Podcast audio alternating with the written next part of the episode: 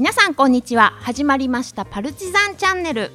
この番組はブランディングとコミュニケーション戦略の専門家が独自の哲学や仕事観を持つキーパーソンとざっくばらんにトークを展開する番組です。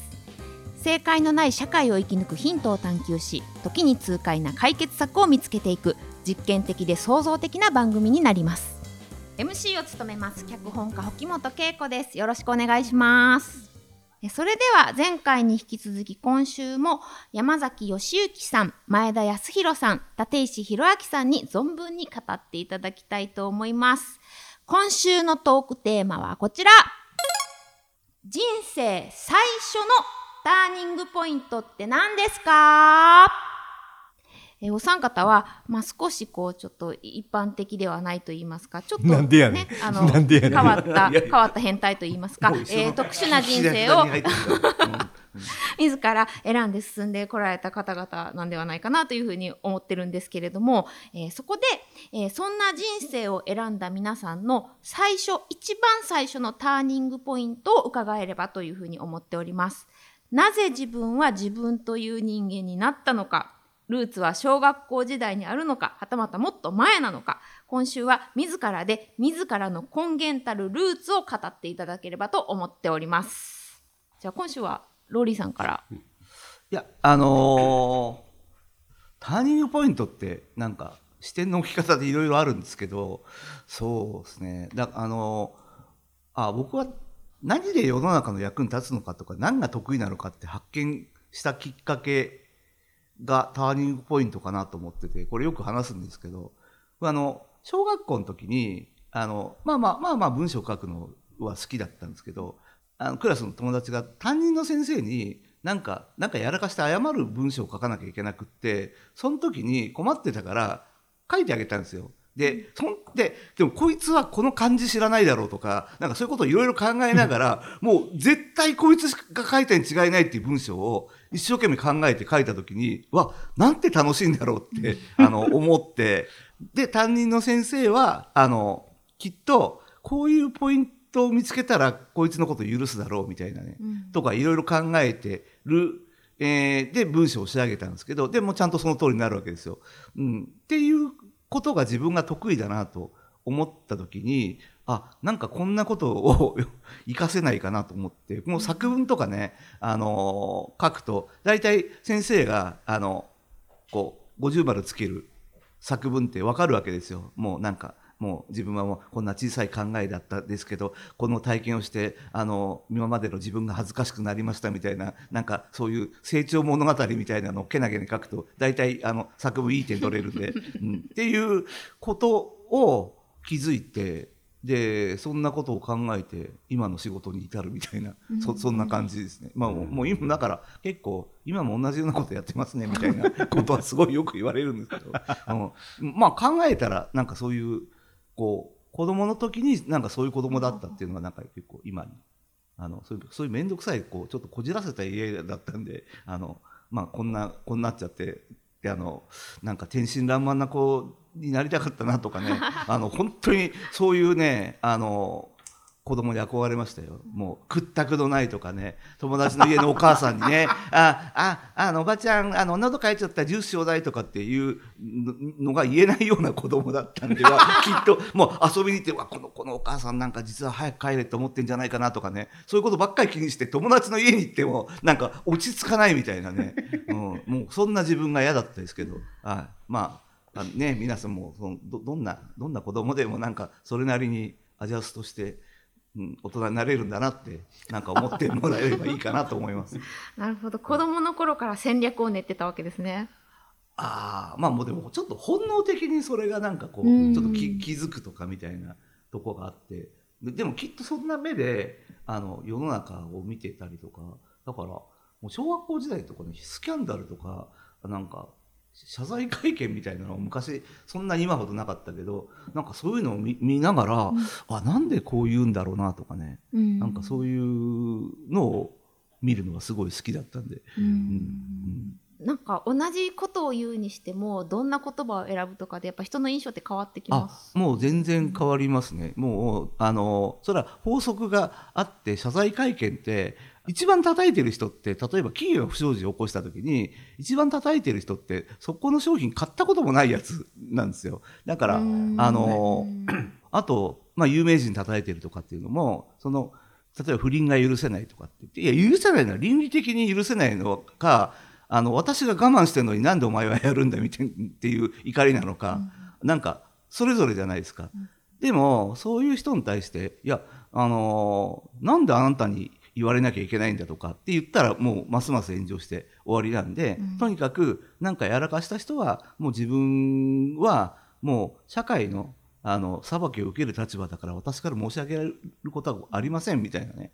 こう立場に立たなきゃいけなかったりとか、まあ、あのすするんでそのもう昔から人ってその何を言われたら腹立つとかなんかこう、うん、あの嫉妬心とかあのもう人間の感情ってもう何パターンかしかないんでなんかそこをわざわざ踏みに行くようななんか釈明をする人がいるんですけどあのなんかそこは冷静に考えたらねその自分に嘘つくとかっていうんじゃなくって表現の仕方次第であもうこいつもう許してやろうかとかあこいつこんないいことしてんだとかねなんか伝わり方って全然変わるんで、そんなこう工夫をするとあの楽しく生きられるんじゃないかなと思います。なるほど勉強になりますね。うん。うん、はいありがとうございます。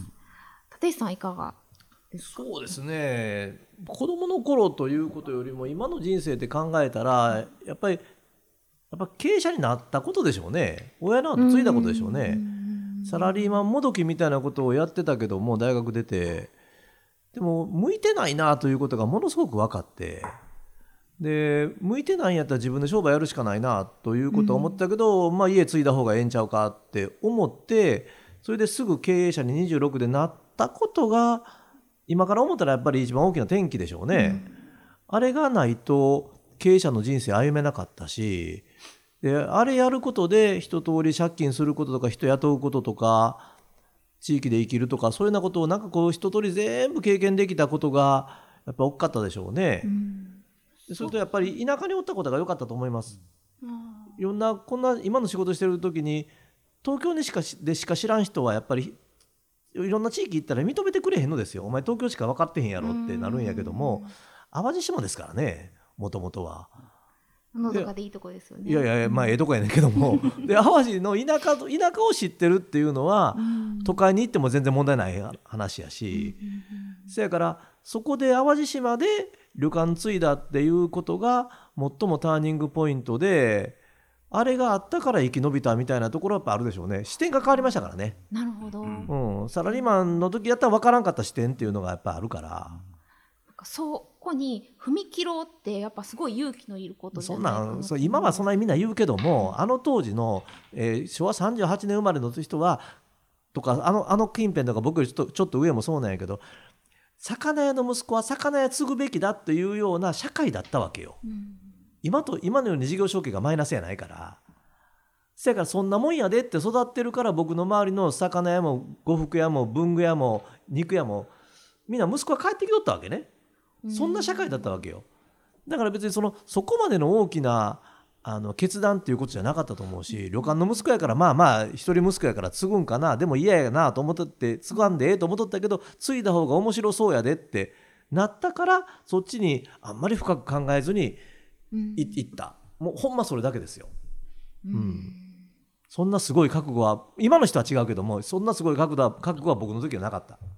あうん、時代時代時代。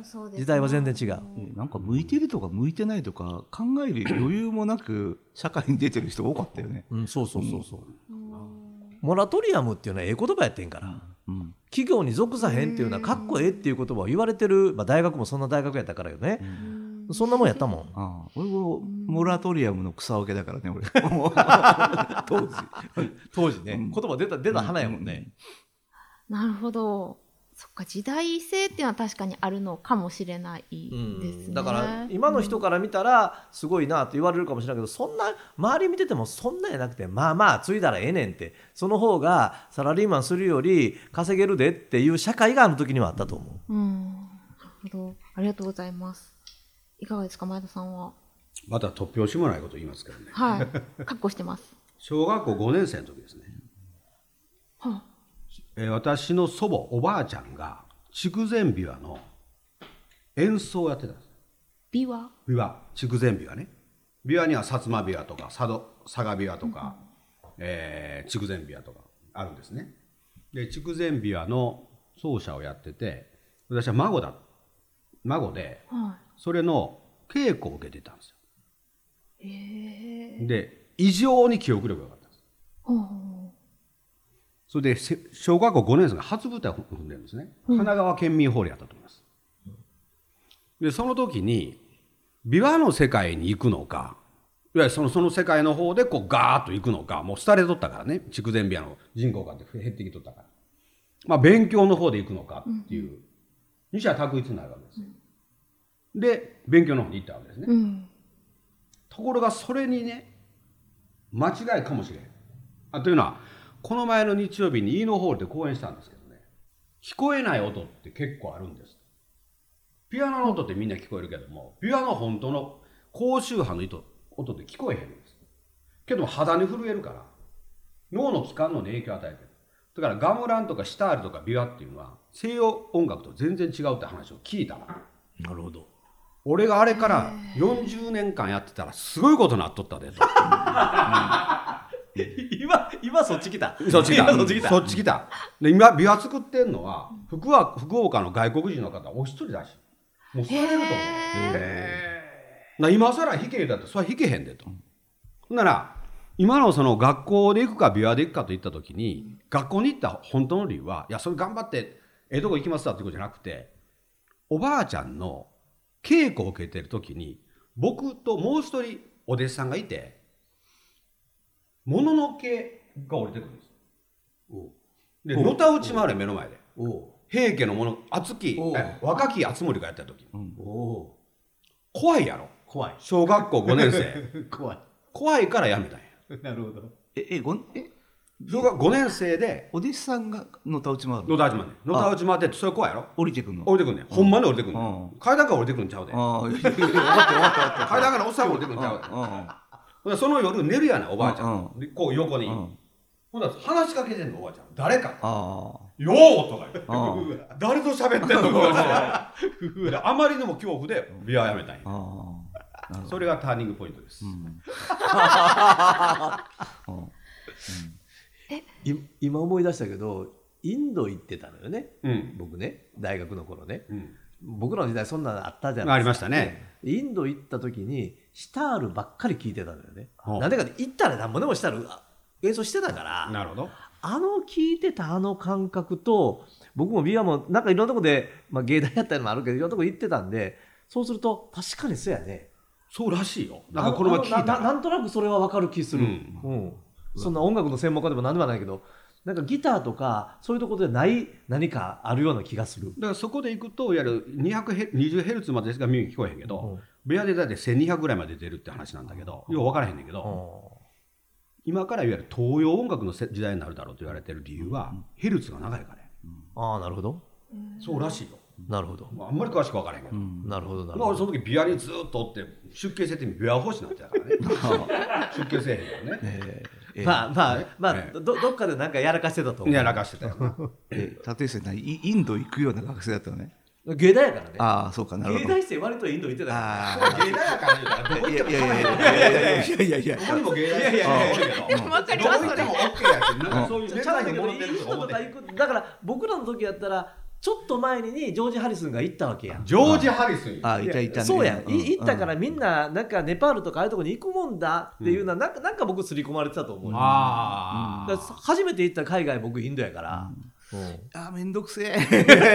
いやもう普通の大学だけどもうなんかインド行ったやつってなんか胸張って帰ってくるよね。もうい俺インドが分かるやつほこそ本当の人間だみたいな感じでいやいや振る舞う振る舞う待って待って俺そこ行ってへんから。そこまでは行ってへんからいやいやそれ単なるカレー好きとじゃんいやいや違う違ういやもうなん。かそいつなんかドロップアウトしたいだけなくせになんかインドを分かってる自分みたいなのをすごいアピールしてくいやるの確かに確かにあのインドの喫茶店とかさ、インド料理屋当時やで、うん。今と違うから行ったらそんな人間いっぱいおったよああでそれが嫌やってんあれは俺ちゃうわ思ったもんけどインドすごいぞ。ガンジス川ってあるやん、うん。ガンジス川に法人格認めてるからね。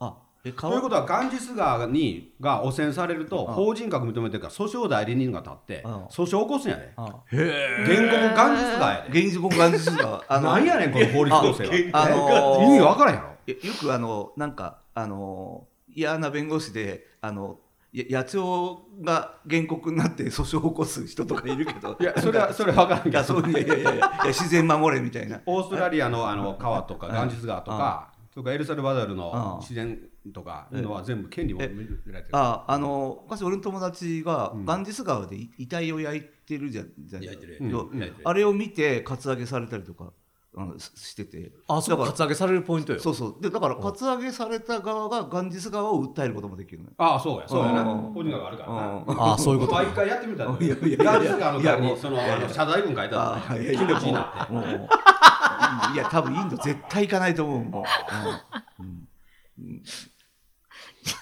この話。ええ感じやな。ええ感じや どこに持って行ったらいいのか分からなくなってき俺も分からんわガンジス川が見えないな。たとりあえずカレーは食べたくなってきましたそうやろ？私。ははい。はい。いやーちょっと話が濃いすぎて私は今がターニングポイントになりそうな感じではあるんですけれども、いやいやいいね。いいありがとうございいました。ありがとうございます。じゃああの軽く感想をお願いします、はいはい。いや特にいろいろターニングポイントがあるんだなということで。でもターニングポイントって言ったっていっぱいあるんでしょうね。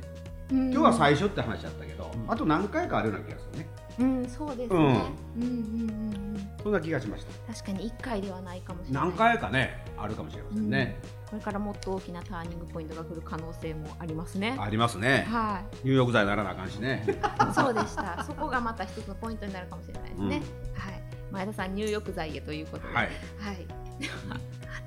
はいはいはい。いやその思ったらいや言われたからこのお題もらった時に、えーこの進行台本ってさ何も書いてへんやんと思ったよね最初ね。うん。これこれだけで喋れかって思ってたのよ。でも確かにこのメンバーだったらこれだけで十分だったなと思うしだからそんで最初のターニングポイントってなんやろうなと思ったけど喋ってて自分で気づいたんだな。ああるねそういうの。うーん。うんあそその通りや前回もそうやったけどこの番組はなんか喋ってて自分が気づ気づいていく番組やなとうんそんなことを思ったというところですね。はい。はい。なんかそういうことを結構プロデューサーがこう予見していて構成作家さんとこう話し合いながらあんまりこうなんか内容を詰めすぎないで自由に話してもらう方がいいんじゃないかなみたいな感じになったのがまさに当たってるような感じです。そうやね。自由すぎひんからさやけどいやいやなでもなみんな予定調は嫌いで生きてきてる。いやもう 予定中は無理やね俺うん無理やうん ここでそれ求めへんね。無理やわうんねねなんか話聞いてないのになんかこうねあの変な曲穴みたいなまとめ方される人も嫌だよね。なんかね。ええそれはねあっていうことですねみたいな、うん、あじゃあ最後にローリーさん感想お願いします。ああいやなんかあのーさっきターニングポイントあの小学校の時に自分がなんかこういうの向いてんじゃないかみたいなことがあって言いましたけどあの実は本当のターニングポイントってその節目節目であったなんか人から受けた衝撃とかみたいなことが実はまあターニングポイントなのかなっていうふうに思ってて。あのあ誰このこいつに合わなかったら多分その後の分岐はないなみたいなことっていうのはあるんでそういうのを振り返るとああのなんか面白いなみたいなのがすごいあるんでなんかそのあのここにいなかったらとかこの人に合わなかったらみたいなあのことををちょっと遡ってこの分岐をマップにしてみるとねちょっとね面白いかなって。それ面白い。それは面白そう。うん。うんぜひお三方のねマップを見たいところですよね。壁一面になるでうん。うん。よう分からんやろな分からへんすごいでかいなんか迷路か網だくじみたいになってしまいそうですが、うん。こっち行かなくてよかったなとかって胸なで下ろしたりするかもしれないしね。なるほどそれも大変気になるところですがまた次回以降ちょっと語っていただけたらと思います。では今回はこの辺で終わりにしたいと思います。ありがとうございました。どうもありがとうございました